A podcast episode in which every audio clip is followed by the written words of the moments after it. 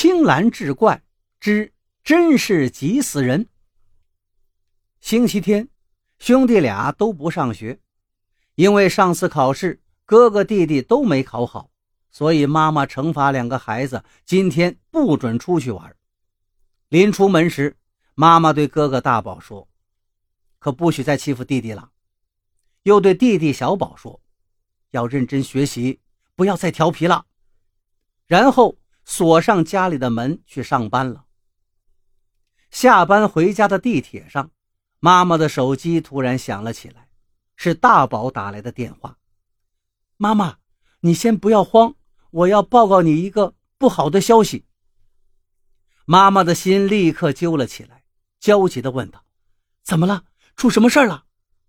大宝说道：“我和弟弟在厨房烧水。”水壶放在煤气上以后，我们就去看动画片了。哎呀，你们一看动画片，什么都会忘了的。妈妈大声地提醒大宝。大宝说道：“是的，妈妈，您提醒的很对。壶里的水烧开了就溢出来了。”妈妈立刻叫了起来：“天哪，水把火浇灭会煤气泄露的！”地铁上的乘客听到了，也都同情地看着妈妈。大宝继续说道：“妈妈，你说的不错，不一会儿房间里就都是煤气味了。而且你知道，弟弟又最爱玩爸爸的打火机了。”妈妈的脸色又变了。“啊，千万别点打火机呀，房间会失火的。”周围乘客的心也都跟着提了起来。大宝说道：“妈妈，晚了，弟弟已经打着点火机了，然后轰的一下。”房子里都是火。妈妈两腿一软，险些瘫坐到地上。完了完了！旁边的乘客急忙让了一个座位，让他坐下来。大宝还在电话里继续说：“我跟弟弟的头发都被烧焦了，房间里又是火又是烟，可是房门是反锁着的。”妈妈已经双手颤抖了。啊！那都是我的错，我反锁了门。我和弟弟只有跳窗户了。我们找来一根长长的绳子，一头绑在房间的大衣柜上，一头垂到窗户外面。妈妈听到这儿，稍微松了一口气。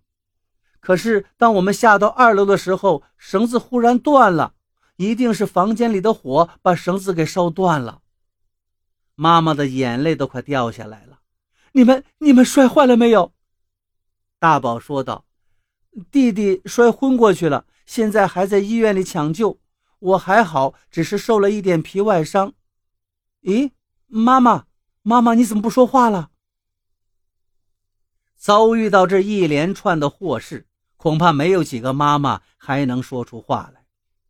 大宝稍微停顿了一下，说道：“呃，好吧，妈妈，我我说实话。”我们没有烧水，房间也没有着火，我们也没有跳窗户，当然也没有摔跤，我们根本就没有出房间。我只是跟您开个玩笑。好了，地铁快到站了吧？我们正健健康康的在家里等着您呢。挂了电话，大宝冲着在旁边哭丧着脸的弟弟小宝得意洋洋地说道：“妈妈马上就要回来了，你不用担心你打碎花瓶的事了。”妈妈一定不会责备你的。现在她庆幸还来不及呢。